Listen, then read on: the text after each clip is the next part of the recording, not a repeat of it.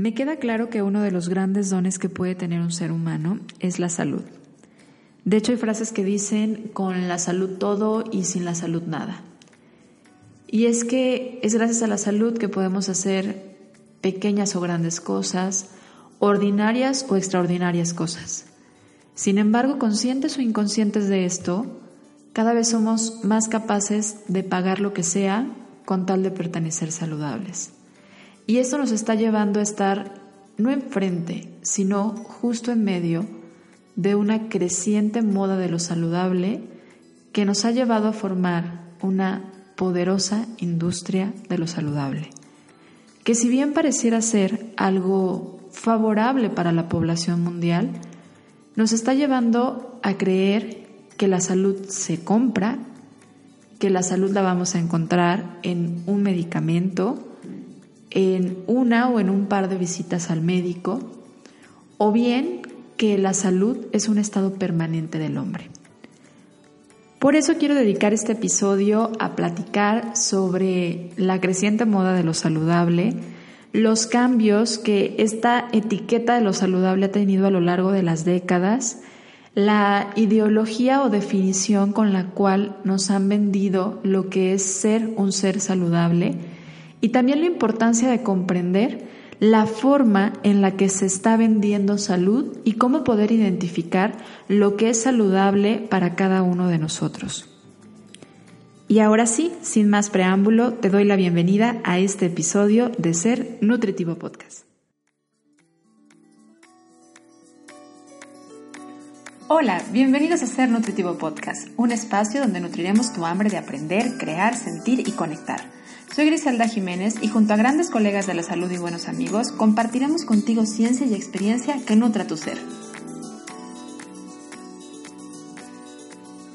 Qué gusto que estés escuchando este episodio de Ser Nutritivo Podcast. Me alegra mucho que estés aquí. Te doy las gracias por ello y te cuento que, bueno, estoy muy contenta porque después de compartir varias entrevistas con amigos, con colegas, con colaboradores ahora del podcast, con grandes profesionales, eh, pues hemos logrado crear una comunidad muy linda y estoy muy contenta del resultado de estos primeros 15 episodios. Hoy estás escuchando el episodio número 16 de nuestra primera temporada de Ser Nutritivo Podcast. Muchas gracias por estar hasta aquí.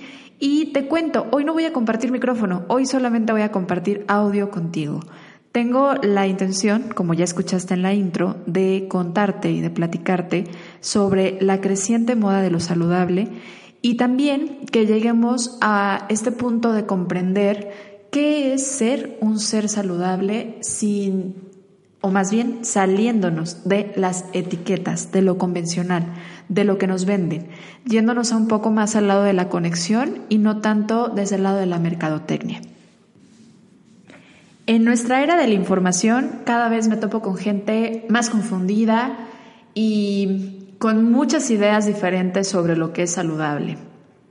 Y esto considero yo que tiene una raíz importante, que es en esta parte de la creación de lo saludable, favorecido por la industria de los alimentos, la industria de la salud, la mercadotecnia, se han vendido diferentes cosas con la bandera de saludable y de repente tenemos un enemigo, un enemigo en turno. Hay ocasiones en donde el enemigo en turno es el azúcar y todo mundo tiene que quitar el azúcar y todo lo que se convierta en azúcar. Sin importar quién seas, qué edad tengas, cómo metabolices, simplemente el azúcar se volvió el enemigo y es el enemigo en turno de todos. Y llega otra era o otro momento en donde la industria marca que ahora el enemigo es el sodio y todos a quitar el sodio y con algunas recomendaciones mm, poco conscientes de decir quita el sodio pero quitándolo de la mesa, de la sal que ponemos en nuestra mesa o en la preparación de los alimentos que preparamos en casa, más allá de irnos a quitar los alimentos procesados.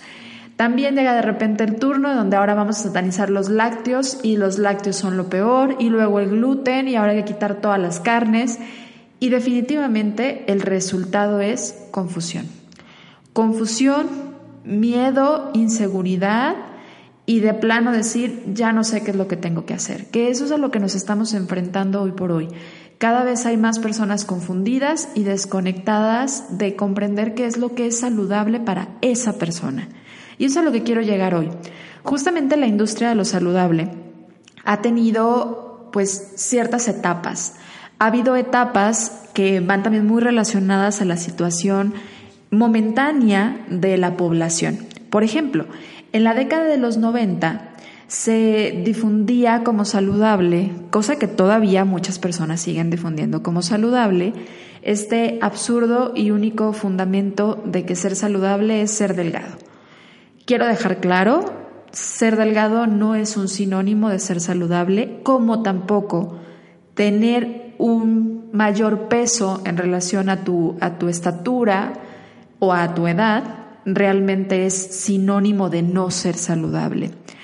Eh, recalco esto porque en esta, en esta década de los 90 había mucho esta ideología de que delgado saludable, gordo no saludable. Y entonces, bajo esta idea y este lineamiento, la industria de los alimentos y la industria de, de lo saludable empezaron a formular una gran cantidad de alimentos light. Y eh, que hacían para poder hacerlos con esta denominación light, bueno, pues lo que hacían era quitarle lo que aportaba más grasa.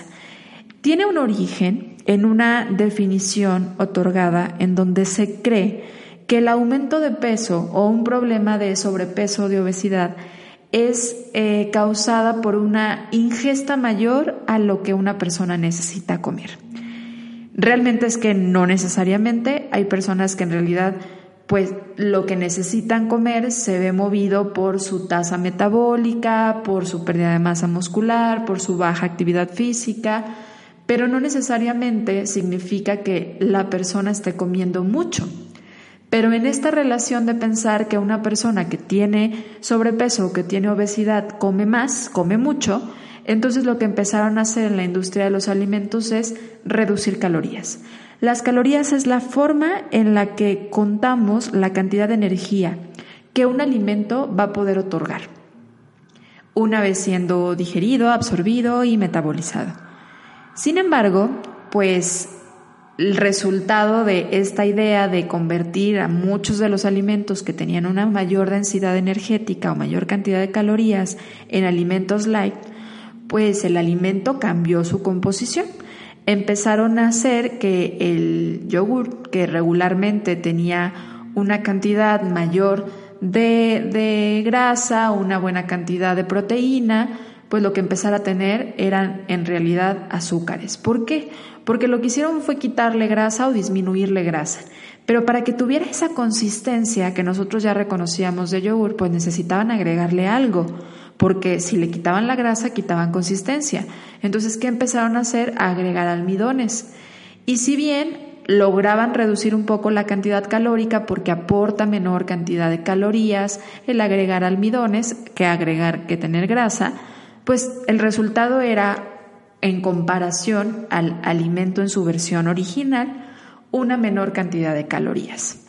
Esto pareciera hasta ahí que si la definición de obesidad o de subir de peso o tener sobrepeso estaba asociada solamente a que comías más calorías de las que necesitabas, pues estaban encontrando el hilo negro y estaban solucionando el problema. Pero, ¿qué creen? Pues no lo solucionaron. No por nada estamos en una creciente estadística de población con mayor cantidad de sobrepeso y obesidad, particularmente en México y es que los alimentos light de los años 90 no solucionaron nada. ¿Qué daba sustento a toda esta ideología de que era importante reducir las calorías? Fíjense aquí cosas bien importantes que estaban pasando socialmente. Recuerden que a final de cuentas, todo lo que hacemos en todo comercio, toda industria, se sustenta también en los cambios sociales. Si visualiza o de alguna forma observa qué es lo que está pasando en la sociedad. Sucedía que en, aquellos, en aquella década, pues muchas mamás se salieron de casa a trabajar, sobre todo aquí en México, empezaron las mujeres a trabajar mucho más. Eh, la mamá ya no tenía mucho tiempo de hacer o de preparar alimentos, entonces se empezó a crecer también mucho esta industria de los alimentos chatarra y de comida rápida. Y por otro lado, empezó el boom de los videojuegos, los niños cada vez tenían más acceso a los videojuegos, a las maquinitas, y en lugar de salir a jugar a la calle, que ya se estaba volviendo un lugar inseguro para jugar, un lugar inseguro para ellos, pues ahora lo que hacían era estar dentro de casa jugando videojuegos en un ambiente controlado aparentemente, pero que los llevaba también en algunas ocasiones a tener un mayor impulso por comer o cercanía con el alimento. Y por el otro lado, pues ya no quemaba o gastaba las calorías que el niño podía gastar a la hora de correr, brincar, jugar fuera de casa, sino que ya estaba todo el tiempo sentado en el sillón. La inactividad definitivamente aumentó en esta época. En esta época nos empezamos a ser más sedentarios, los trabajos empezaron a ser menos industriales, mucho más eh, con ayuda de la tecnología más sentados y el gasto de energía bajaba. Entonces sí pareciera que en aquel momento la industria resolvía un problema, mas hoy nos queda claro que no resolvió un problema y que dio pie y originó un problema diferente. ¿Cuál fue el problema? A la hora de modificar la composición natural del alimento y decir, ahora la crema ya no tiene tanta grasa, pero ahora la crema que antes no tenía almidones o azúcares o derivados de harinas, ahora la tiene. Entonces lo que estamos comiendo a partir de lo industrializado, al menos de aquella época, o en muchos de los alimentos que hoy siguen vendiéndose con la etiqueta de light, pues son alimentos que no se podrían comparar con el alimento en su versión original en relación al valor nutricional. Es decir, aporta ahora almidones lo que antes era grasa y proteína o solo grasa. Y esto empezó a generar un problema distinto, un problema que hoy vemos que es un problema de obesidad y desnutrición. ¿Por qué, ¿Por qué empezó a pasar esto? Porque entonces ya no había calidad en los alimentos porque para industrializar todo esto se fueron reduciendo una gran cantidad de vitaminas presentes de manera natural en el alimento, de minerales de manera natural en el alimento y empezaron a cambiar su composición natural o de origen.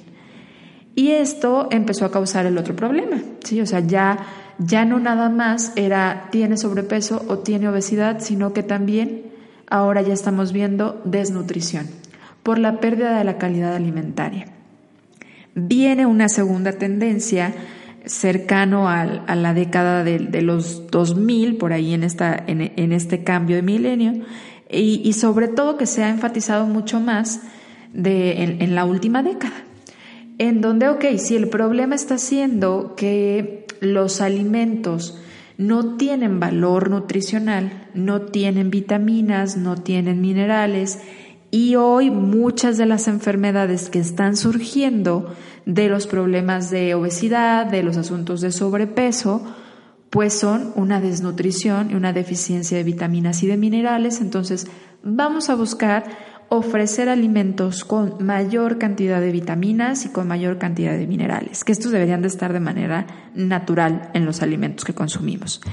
Y se empezó a crecer todo este boom de los superfood ¿Por qué? Porque son alimentos que en su versión natural tienen mayor cantidad de vitamina C, que en su versión natural pues tienen a lo mejor eh, mayor cantidad de vitamina E y antioxidantes, tienen eh, una buena cantidad, por ejemplo, se popularizó mucho la, la quinoa porque tiene un buen aporte a nivel de proteína y como se fueron quitando muchas de estas cosas de los alimentos naturales, los alimentos que se procesaban, pues entonces era algo bueno que tuviera proteína o que tuviera vitaminas. Y si bien sí tienen mucho mejor valor nutricional, hoy están resultando en unas bombas vistas en forma de bowl, de, en formas de smoothies, que a veces ya no cuidan la cantidad justificándose que tienen mucha calidad.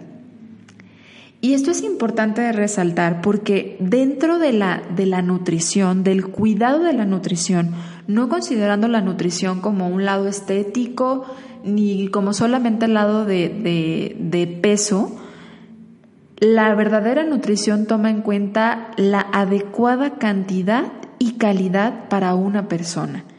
Y entonces a veces vemos como resultado estos smoothies impresionantes, grandísimos, o estos jugos prensados en frío con una carga glucémica que se convierte en azúcar de manera rápida en nuestra sangre, que por supuesto nos van a afectar, pero se justifican con que tiene un montón de vitaminas y definitivamente las tiene, pero también la tendría el hecho de que te comas la fruta en su versión natural, sin necesidad de que sea un super jugo de 32 onzas de prensado en frío en donde no importa o pareciera no importar la carga glucémica.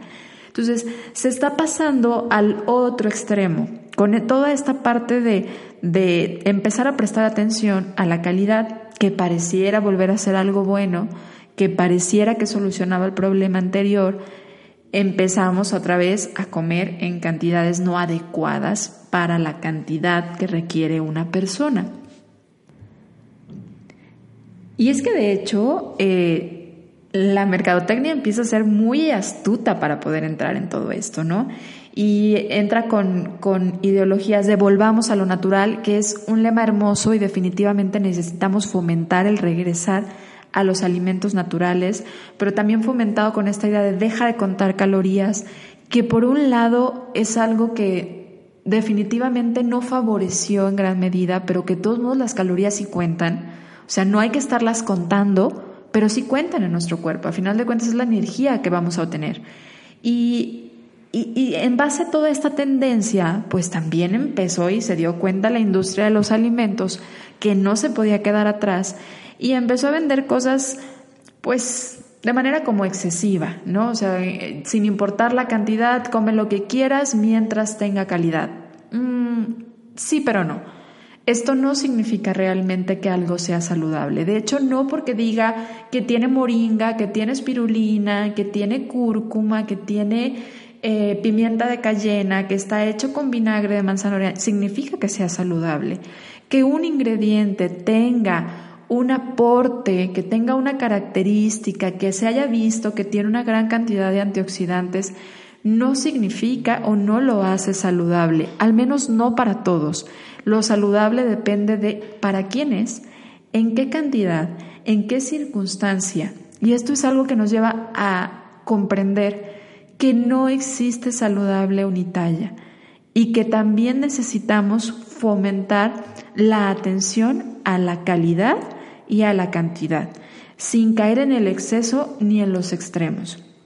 Y digo, comenzaron a surgir también, eh, pues muy potencializado con la parte de la mercadotecnia, cosas muy irónicas como un pan hecho en la industria que se llama artesano o artesanal y que dice artesanal, y pues está hecho en la industria que creo que no tiene nada de artesanal, o jugos de, fruto de açaí o acai, como le llames, empaquetado y llenos de azúcar refinada, o pasteles de matcha con una cantidad impresionante de azúcar o de harina, y que entonces nos empiezan a alejar realmente del objetivo central que tenía el alimento, que era ser una opción más saludable para las personas. Entonces estamos entrando, o ya estamos dentro de sumergidos durante todo esto y por eso hoy vemos en los en cualquier supermercado, en cualquier supermercado una gran cantidad de etiquetas que se etiquetan o autoetiquetan como saludable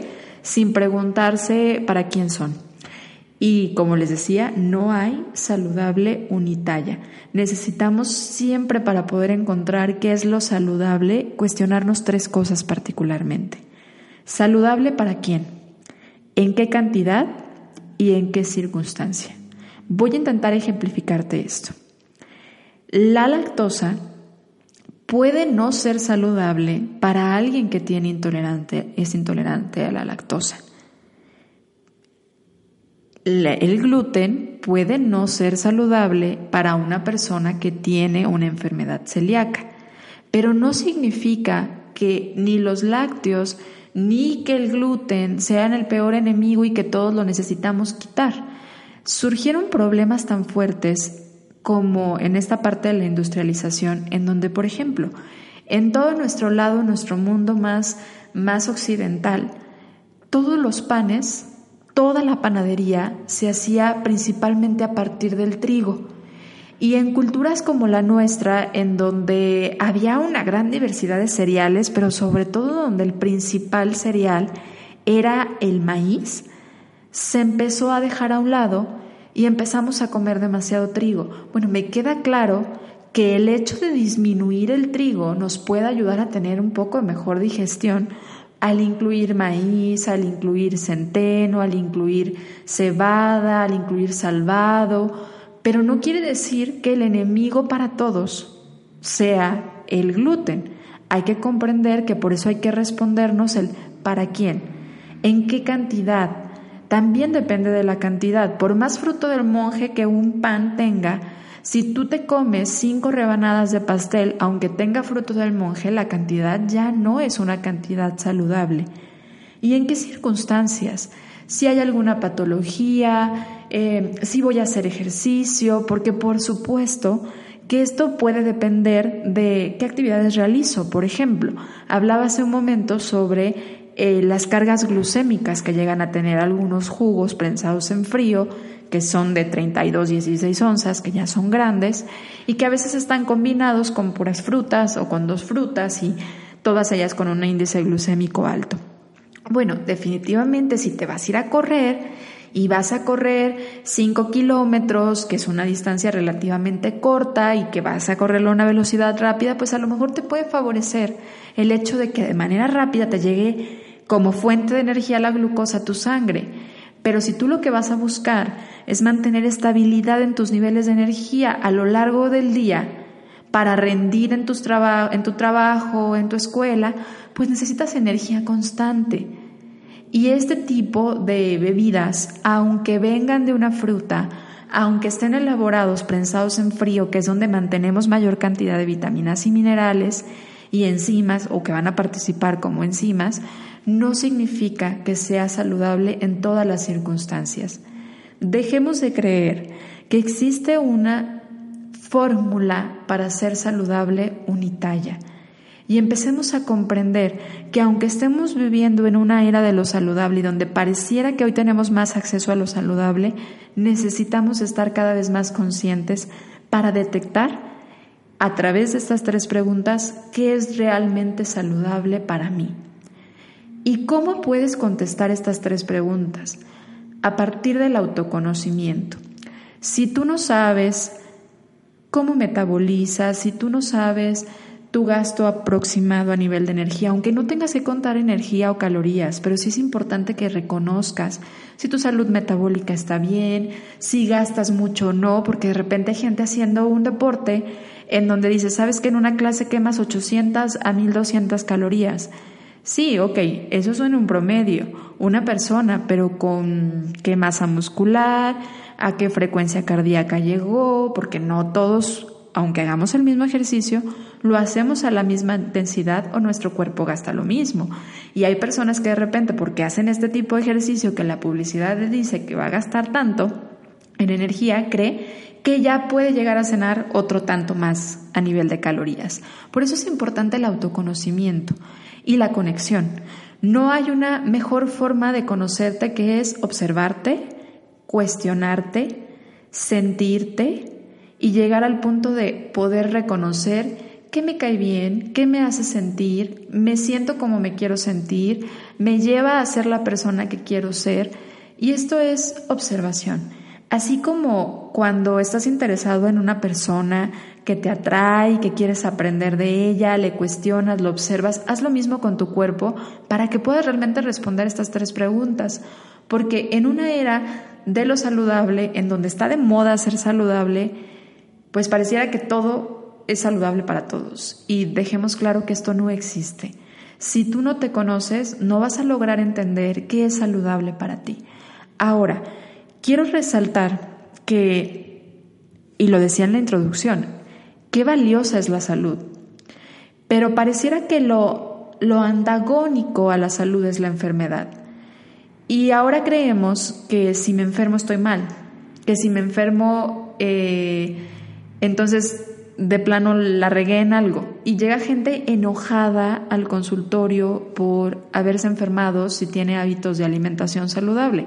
Bueno, definitivamente La enfermedad nos puede enseñar grandes cosas. La enfermedad es un gran maestro. Y estarnos evitando enfermar y estarnos tomando pastillas para bloquear lo que estoy sintiendo, en lugar de permitirme entender qué es lo que la enfermedad me viene a enseñar y empezar a verla con ojos de una gran maestra, la estamos como bloqueando o negando. Y esto nos lleva a la desconexión, que obviamente veo como uno de los principales problemas en cuestión de salud hoy en día. Por eso quiero hablar un poco sobre la enfermedad y la forma en la que estamos tratando la enfermedad en la actualidad. Las enfermedades que hoy tiene o acarrea una gran cantidad de la población mundial son enfermedades crónico-degenerativas. No son tanto enfermedades virales, sino que son enfermedades que se desarrollan por la forma en la que vivimos no nada más la forma en la que comemos, la forma en la que vivimos, porque nosotros no nada más vivimos para comer. También es la forma en la que dormimos, es la forma en la que nos relacionamos con las personas, la forma en la que tenemos momentos de, de, conexión con nosotros, de espiritualidad hacia nosotros. Es toda una forma en la que estamos viviendo. Si estamos demasiado tiempo inactivos, son muchos factores no nada más es la forma en la que comemos. Y esas enfermedades crónico-degenerativas se siguen tratando eh, por muchas personas, no puedo decir que por todos, porque como hemos visto con mis invitados anteriores, hay muchas personas cada vez más capaces y, más conectados con todo este equipo multidisciplinario, comprender la importancia de los hábitos y, y hay médicos que ya entienden la importancia de concientizar a la persona de su emoción, desde dónde viene, de si está durmiendo, si está tomando agua y no nada más dando una pastilla para intentar solucionarlo, entre comillas. Pero también muchos otros todavía siguen tratando las enfermedades crónico-degenerativas solo con una pastilla, sin pensar en educar, sin permitirle al paciente conectar con su enfermedad y cuestionarse ¿De dónde viene esta enfermedad? ¿Qué me viene a enseñar? Porque la enfermedad es un muy buen maestro. Es un maestro que si tú no aprendes la lección te la repite. Y te la repite más intensa. Entonces, por eso es que a veces nos siguen afectando y afectando las enfermedades. O eres capaz de entender desde dónde viene y lo que necesitas modificar de raíz, que no es tomarte una pastilla, o la enfermedad va a ir creciendo, va a ir creciendo, va a ir creciendo y afectándote cada vez más. La enfermedad es un gran maestro en la vida. La salud es valiosa. La enfermedad también puede ser valiosa. Y aunque lo ideal es que la enfermedad sea transitoria, habrá ocasiones en donde la enfermedad o este curso o esta maestría que nos venga a dar la enfermedad se gradúe a partir de la muerte. Y yo creo que también es importante comprender que si estamos alrededor de una enfermedad que nos ha llevado a esto o alguna persona de nuestro entorno está en este trance, pues reconocer nuestra mortalidad. Porque hoy este mundo de, de la salud, de la venta de la salud, de creer que vamos a comprar la salud, pareciera que nos está vendiendo inmortalidad en lugar de vendernos esta, esta conexión, de vendernos este autoconocimiento hacia nosotros. Solo nos pareciera que nos vende como si fuéramos a ser inmortales. Y necesitamos estar conscientes de nuestra transición por la vida. Y estar conscientes de nuestra transición por la vida y de cómo la salud, la enfermedad y la muerte llegan, nos permite también darle un sentido mayor a lo que hacemos nos permite vivir con un, con un enfoque de, de trascendencia, que no necesariamente se traduce en un enfoque de trascendencia a nivel nacional o que vamos a estar en los libros de historia o que vamos a revolucionar una industria y vamos a inventarnos la nueva tecnología.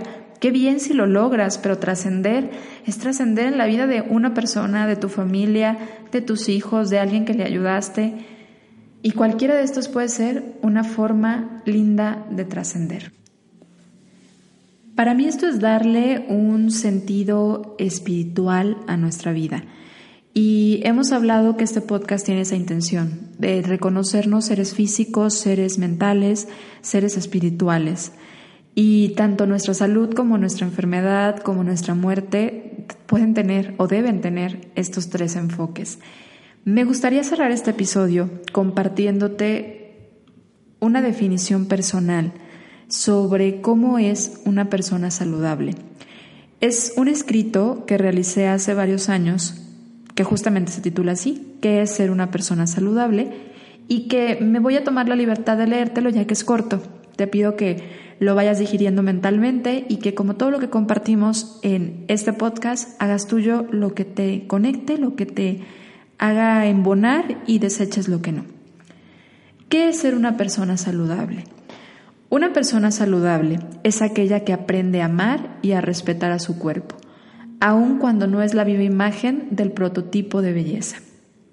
Una persona saludable es aquella que aprende a disfrutar y a bendecir el alimento que lleva a la boca.